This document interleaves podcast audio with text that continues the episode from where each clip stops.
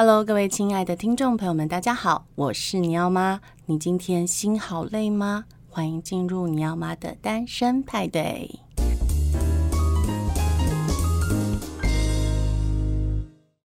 今天呢，你要妈邀请到的大来宾是一个在绘本界呢，呃，从书评然后一直跨界到作者领域的海狗房东，让我们以掌声欢迎他。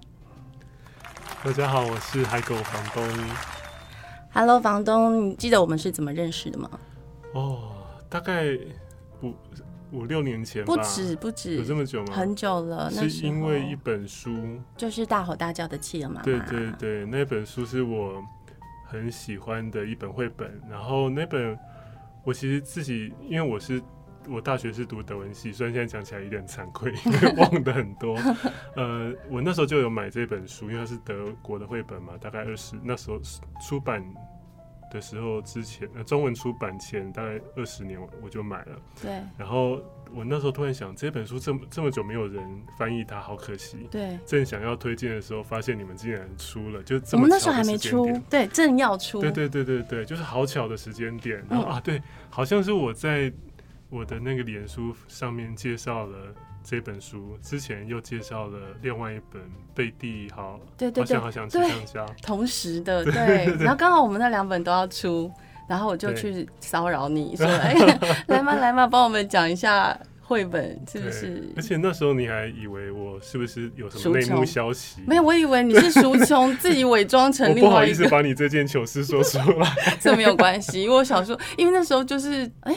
都知道我们出版进度，那肯定是淑琼喽。以为是他化名还给我房东。对，我想说他还变成另外一个性别，然后，然后就是因为看得出来是男生的感觉，然后所以我想说，那淑琼他完全化身成另外一个角色，太厉害了吧？然后就对你说话非常不敬，一定肯定是被我惹火了吧？没有没有，我那时候因为我已经在那时候我们的往返的。来信跟讯息对话中，我想说你的误会也太深了。然后我一直试图要让你知道我真的不是淑琼，可是你还是非常的一口咬定我就是，所以弄到后来我就想说好，就依你，所以我就说好了，我其实就是。然后我就真的相信，你知道我很好骗。那我后来变成我又花了好一段时间澄清我自己的玩笑，所以是好好笑，对，很有意思的认识过程。真的是。然后我想比较好奇的是说，那时候你到底是在做什么主业？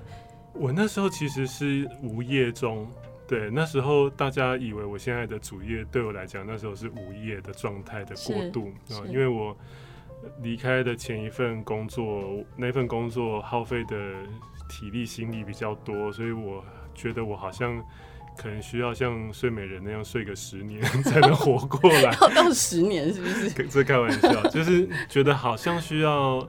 一段时间休息，所以我就没有急着去找下一份工作。那我我很希望找一份跟绘本真的有关的工作。以往的工作跟跟儿童有关，偶尔会接触到绘本。然后，呃，我在那个工作的职务上，如果能做决定的时候，我通常都会把更多的绘本相关的事情放进来。但是在呃离开职场的那段时间，我就很想说，之后想要做一个跟绘本真的有更密切关系的工作，嗯，但是我没有相关直接的经历啊，所以我就想，反正我就无业游民嘛，就开脸书粉丝页，嗯。那时候我没有什么经营呃自媒体的的概念。我纯粹是想说，如果要去找工作，我可能需要一点作品集吧。对，因为我没有资历啊。那呃，作品集或许可以让就是老板或是总编辑们知道说，哦，这这个人他对绘本的想法是什么。所以我那时候真的是很认真的当做作品集，即使没有人在看，就是暗赞都是我的家人 跟死党。你你也是哈。一段时间了，对对，那时候你已经有一些呃，你还没有部落格的时候，对对对，对，所以大家以为，大家看我写的那个很，我我是把它当做那个程度在写，所以大家会觉得、嗯、哦，这个人好像真的写的很很彻底这样，嗯，很认。真，但是殊不知那真的只是我拿来当备份，就是 想要当作品集的网页啦，对。不过也很高兴，因为这样有机会开始，对啊，有一些跟绘本有关的工作。嗯，所以你当时是想要到出版社，是想从事编辑还是创作？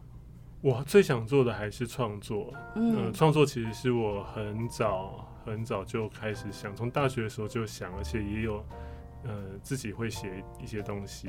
然后那个时候我们更那二十几年前我们。在社团活动啊，去，比如说去山上的原住民小学，然后回来之后跟孩子通信，我都会写故事给他们，嗯、然后还有自己画图，嗯、就是当插画给他们。嗯、那所以，我那时候毕业前，我就一直在想，我有没有可能可以做这件事，可是一直没有没有那么直接的机会，然后一直有其他的事，呃，突然插进来，我就往那个方向去了，就是也没有多想，所以。好像是绕了一圈，二十年后又回到跟儿童文学或是绘本创作比较有关的工作里。对，所以其实你自己觉得人生中你在寻找这个方向的时候，呃，你的过程是什么？就是你昨天跟我说是脱皮，好像就忘了。所以我在想说，哎、欸，你的这个过程感觉很神秘，因为大家。好像不是很知道说，哎、欸，海口王农到底是怎么样会进入这个看起来很儿童，然后对这个这样的领域呢？想很久，对 现在还在想。对，当然不是收听有问题，是我在 思考。你在想。就我觉得不太容易说明，哎，就是我好，我我知道我心里一直想做这件事情，只是中间的工作可能真的很忙，所以就有点无暇再去想。可是到大概二零一零年、一二年之后，我工作稍微有空档的时候，我就又开始会写故事，就是利用休息的时间写。然后只是，呃，我我从小就不是一个投稿运或得奖运很好的人，嗯、连中奖运都很差的人，没有偏偏对对对，对各种奖项其实也都蛮像乐透的嘛。当然，很多得奖者真的是非常有才华，可是。呃，公布之后还是觉得啊自己还差一截，那所以心里一直想做这件事情，也陆续有在做，可是没有真正的发表这样。嗯，那呃，我只知道这是我很渴望做的事情。那呃，大部分现在的人看到我有出几本绘本，呃，一开始会觉得说，哦，我本来其实是做类似像书评这样的工作，然后突然来做绘本创作。但是其实绘本创作是我。更早就想做，而且有默默在做，只是没有呃把它呃用作出版这样子。嗯，对，也也许以前也还不够成熟啦作品，所以变成好像我本来在网络上写作品集的书评，让大家以为那个才是我的本业这样。嗯，那所以你从小有接触绘本吗？我其实小时候完全没有看过绘本，因为我小时候那时候台湾的。绘本几乎都是大套书，对汉生、嗯，所以很感谢林真美老师，她有打破这个那么长久以来的呃书绘本销售的习惯。嗯，所以后我我其实是到大学到甚至大三才在书店里发现绘本，就好像那个生物学家发现个新物种，又怎么有这样子的书？怎么会这么好看？很兴奋吗？非常兴奋，因为。他都大部分都会放在儿童区嘛，或儿童馆。那呃，以一个大人来讲，不太会去，不太会走进去。对对对，除非你有孩子，比较可能。但是我那时候，他们刚好有呃有一个小小专区，就是在放几展示几本绘本，它是放在比较成人区的。然后我是因为那样看到，然后当场知道诚品有儿童馆，我就立刻去，然后。我发现这个书非常的好看，对，我是从那个时候开始看。你还记得第一本与你相遇让你这么澎湃的感觉的绘本是哪一本吗？第一本，我我其实最早看到的是那个时候，呃，西班牙有位创作者叫卡门凡佐尔，然后呃那一年年初格林好像有请他来台湾办展览，所以有出了一本画册。我是先被那本画册吸引过去，那旁边就放了他的绘本作品。那我第一本拿起来的是《强强的月亮》，那本书还在我的书柜上，它是出版一九九七年的第一版，第一刷。他现在还在刷，那么多年了。然后另外就是小房子，小房子应该就是我后来到儿童馆的时候看到的。嗯嗯，对，很经典的一本作品。对，然后后来就开始着迷了，就是觉得这个这个出版的形式有很多我以前没想到的好看的东西。嗯嗯嗯。啊，所以虽然小时候没看过，但是反而是长大的时候开始看绘本。对，其实我以前也没有看过绘本诶，没有，我是生小孩之后才买了第一本绘本。哦，对，然后我根本那时候也不知道那个东西叫绘本，哦、我只想说买一本就是故事书，哦、然后随便拿一本，我连参考都没有，就是书局，哦、我还不是去成品，我去书局，哦、我们家附近的，然后就随便拿了一本看起来像是我儿子当时一岁左右可以念的，然后我就买了。你记得是哪一本？我记得啊。是什么？就是小袋鼠不见了，就不知道哪个出版社的，忘记了，很小的出版社，然后就是那种没有精心计划过的东西，可是 孩子还是非常喜欢，就是就是无论如何，我觉得他好像是。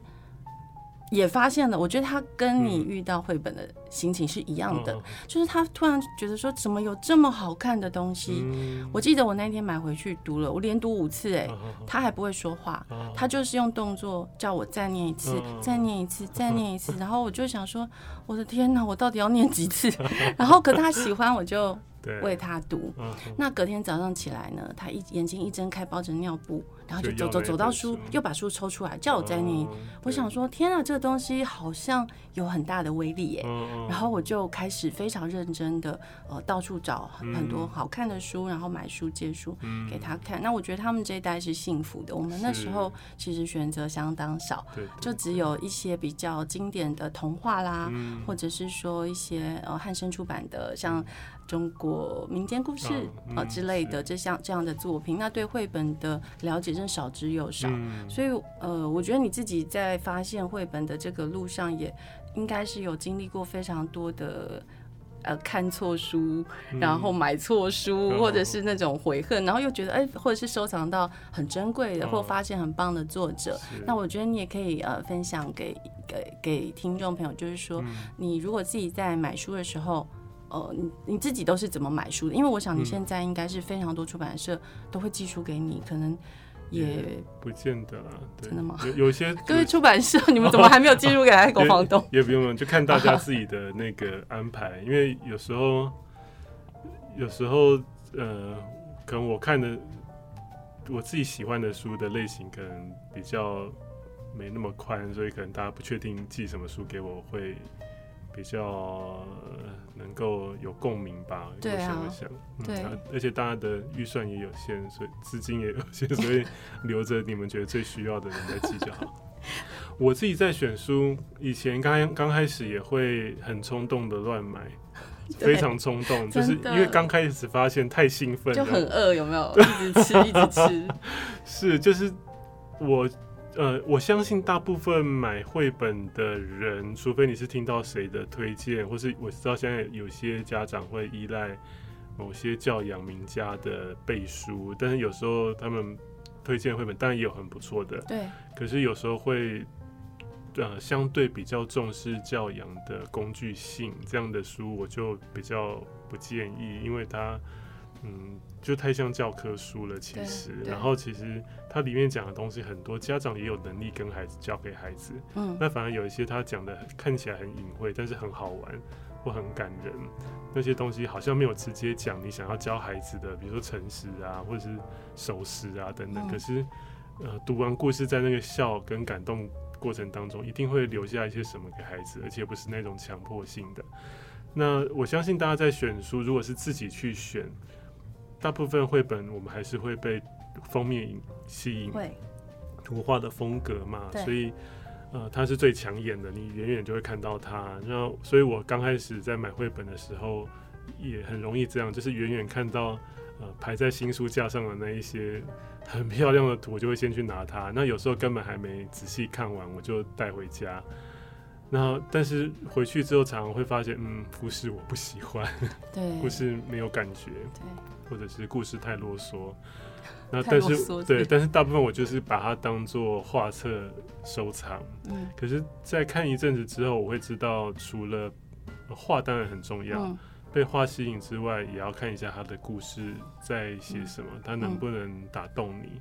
或者是他能不能带给你很单纯的快乐，就算没有任何道理，或是你又想说他也太无厘头了吧？对。可是不知道为什么你看了就会开心，是这样的书，我就会觉得它是值得收藏的，就是一种愉悦的感觉。对，甚至他的画可能没有你第一印象想的那么好看，他可能就是很孩子气的图，或甚至呃，我们如果讲直白一点，这个图也太丑了吧？但是你看完跟故事的搭配之后，你会发现。它真的是丑的恰到好处。呃，如果有你有发现那样的书，也可以不要犹豫的去收藏它。确实有一些这样的书，是我真的觉得他画的像那个木柴人啊。可是真的很喜欢的一个系列，也是信谊之前出的，就是妈妈。哎，我要一条蛇吧！我要一条蛇的系列，就是妈妈跟小孩子之间的那个互动是非常真实的，就是你会觉得太好笑、太真实了，很幽默感，又有很多的。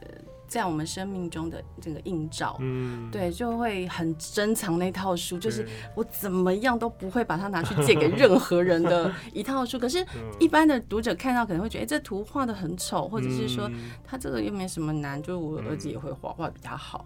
所以，就是有时候我觉得那个图文之间的关系，确实它是需要可能要累积很多很多的阅读量，然后你才会慢慢的发现，就是说。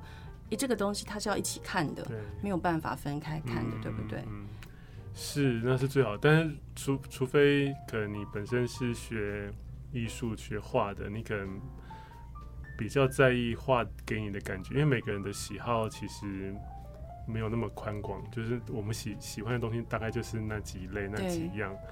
那你如果是因为自己的喜好去收藏，你没有一定非非得要看故事，那当然也 OK。那如果你是跟孩子一起读绘本，或者是你真的很想很好奇绘本的领域有多奥妙的东西，那我会建议大家尽量打破自己阅读的舒适圈。就是你本来呃喜欢看哪几类的风格的书，你也看，但是有一些风格你真的第一眼看就是没感觉或不喜欢，那你偶尔也拿一本起来看看，你会发现，哎，有时候会发现。这个书真的是远超过自己的想象，那就会慢慢拓宽阅读的广度。嗯、那跟孩子阅读的话，呃，我们很重要的也不是要一定要教孩子什么嘛，我反而觉得绘本更像是就是你尽可能挑选不同的表现的方式的作品，嗯、呃，可以打开孩子的美感的敏锐度、宽度，让他接触不同的东西。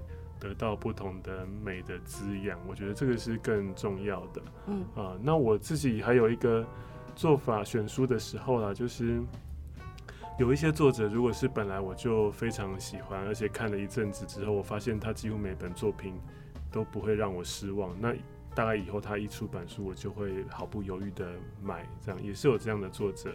我觉得也可以从作者去追踪，是对。那有时候你这个作者跟另外一个画家，或是这个画家跟别的作者合作，那你也可以扩展出去看。因为既然那一位作者或画家的作品本来就是你喜欢的，嗯、那他相对跟他合作的人，可能也经过某些的挑选，或者他们应该蛮契合的吧？对，才会合作一样才会合作吧？对，这样就会慢慢往外拓展。嗯啊，那。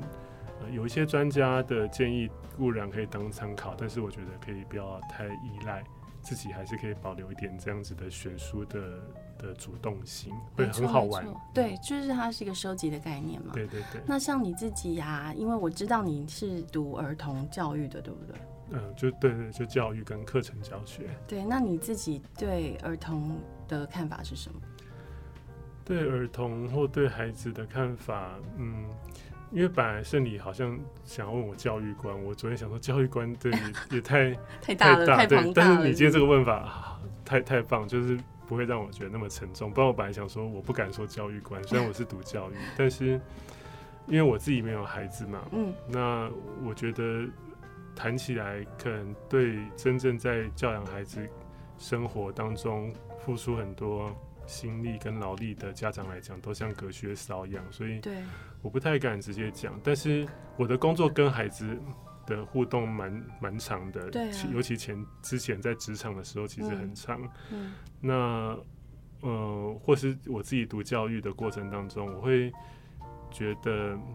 呃，其实有一句话很很有名嘛，就是那个你的孩子不是你的孩子。嗯嗯嗯。但是我想要再把它改一下，就是你的孩子不是你的孩子，他是你的老师。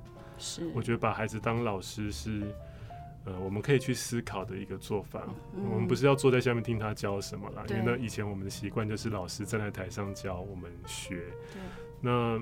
但是通常我们常常会觉得我们懂得比孩子多，我们会教孩子比较多，所以常常我们忽略了孩子有他属于他的新鲜的视野，嗯、对世界的感受。没错。那教养生活或是老师在学校带孩子都很辛苦，可是如果我们偶尔可以把孩子当老师的这个角度去跟孩子相处的话，你会发现从他的角度去看出去的东西变得不太一样，然后。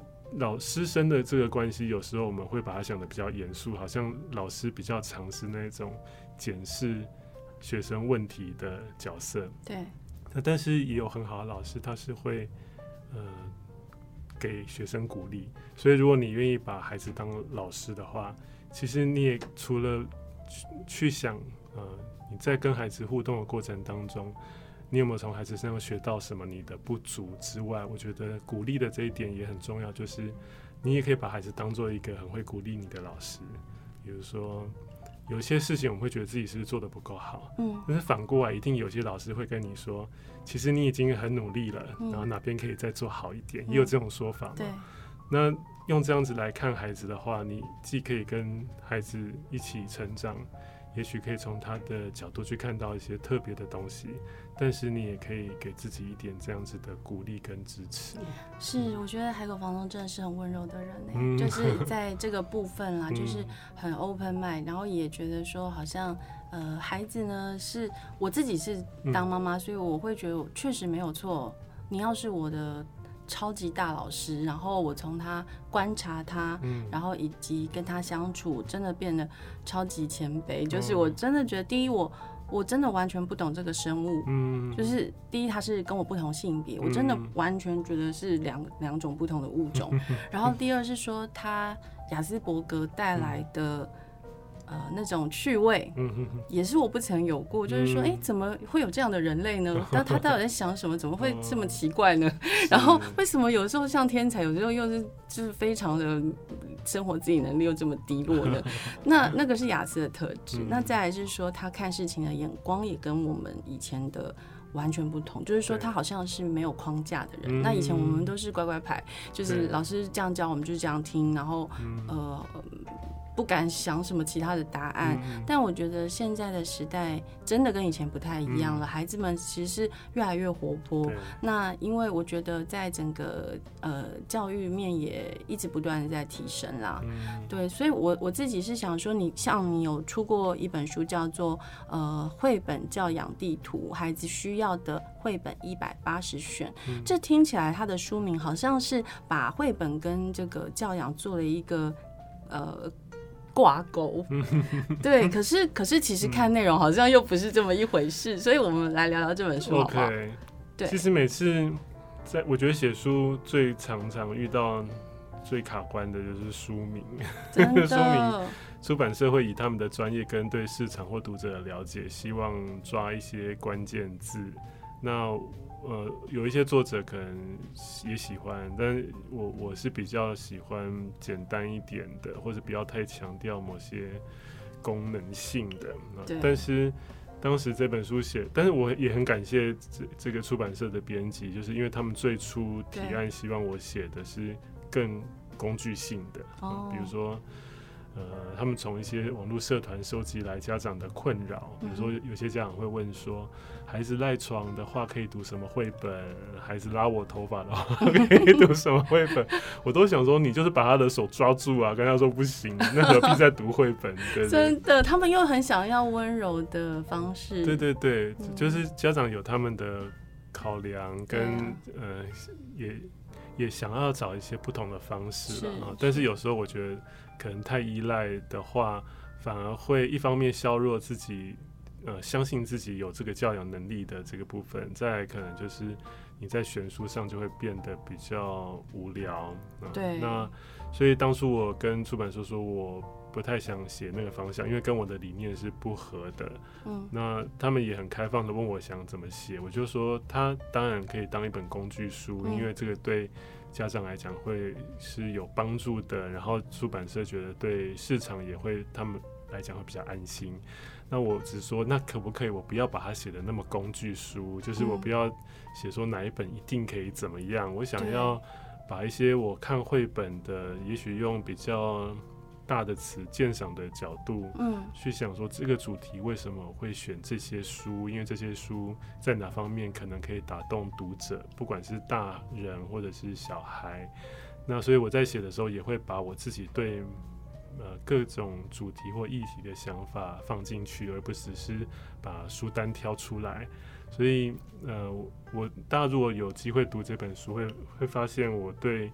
每一个主题的论述或是想法的分享，其实占的比例还蛮多。嗯。那最后到书名的时候，真的就很挣扎，因为呃，出版社他们就是希望书名就叫做《孩子需要的绘本一百八十选》，就说嗯，我很怕书名有一个什么数字，好像要强调这本书很多 CP 值很高这样，但是没有去注意它的内内容，就是值跟量嘛。他们现在可能主要诉求就是那个量。对对，那我提出的一些书名都完全被反驳。那你说说看，我现在在听，我其实也忘记了。真的吗？很好奇，到底提了？我后来定的这个就绘本教养地图，是我说我觉得我比较能够折中的。虽然我不想一直去强调教养，可是他们至少希望有一个比较能够跟家长直觉连接的字，所以我就说，那我们把绘本教养地图当主标。那他们本来也觉得。嗯不够好，所以我的折中就是你把我的主标写的小小的，嗯嗯，然后你们想要的那个一百八十选写的很大，让读者以为那个是主要的书名。真的，所以后来就变成这样。但是也无妨啦，经过这么多年，我觉得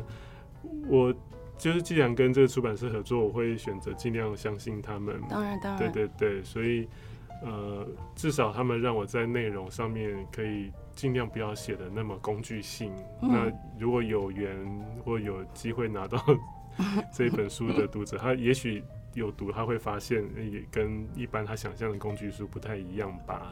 对，然后我觉得海口房东有一个非常厉害的专长，就是主题策展。就我觉得你非常的会呃归纳整理主题，哦嗯、然后呃再拉一些书单进来。哦、我觉得这是跟。呃，这是一个天分哎，然后就是对对对，因为第一是说你也要海量的阅读才有办法做这策展，那二来是说你可以发现呃呃每每一个不同作品里面的重复性的主题，很接近的主题，那你再把它们都在一起，那每一本书其实它。都有很多不同面向的阅读方式跟主题，所以呃，可能你可以一本书它可以重复出现在非常多种不同的主题。嗯、是是，是。对，我觉得这是给呃读者一个蛮好的切面，嗯、就是说我们可以用很多很多不同的主题去看这本书。对，对，这可能是我觉得读者他们可以透过你的选书跟你的策划的书单去直接呃享受到的最便利的东西，就是说哦，原来这本书。可以这样，又可以那样，又可以这样。然后，哦，原来我可以这样看，这又可以那样看。那我可以讨论的事情有这么多，不会只有一种。呃，我觉得好的绘本，它确实是，呃，它可以收纳很多的呃角度。是是。对，没错。所以，呃，我觉得我刚刚看了这本书的内容，我就觉得说，哎，真的非常的精彩。嗯。然后那个。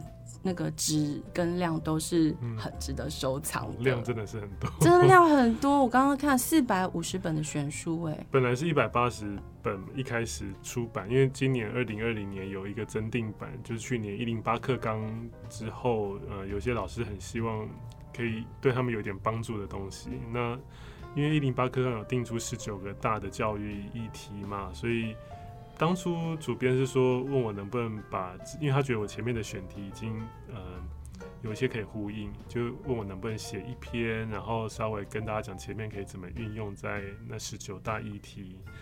但是我写着写着觉得那样写会很乱，而且不不足，而且很多议题是呃不见得当初有提到的。嗯，所以我就在后面 等于重写，就不小心又加了四百五十本，所以这本大概会有六百。多本，所以是再加四百五十本啊？对，哇，就是原本一百八，然后新增四百五十本，超多。很多啊，所以我觉得这一次新版，当然家长也会有参考价值，因为我在选书，大部分我不会把它的那个功能性的这个考虑放这么多，我还是会去看这本书能不能带给我们阅读上的享受、快乐或感动。所以家长其实你不要去想什么一零八课干货主题你从里面我觉得应该也可以挑到一些你觉得有趣的书。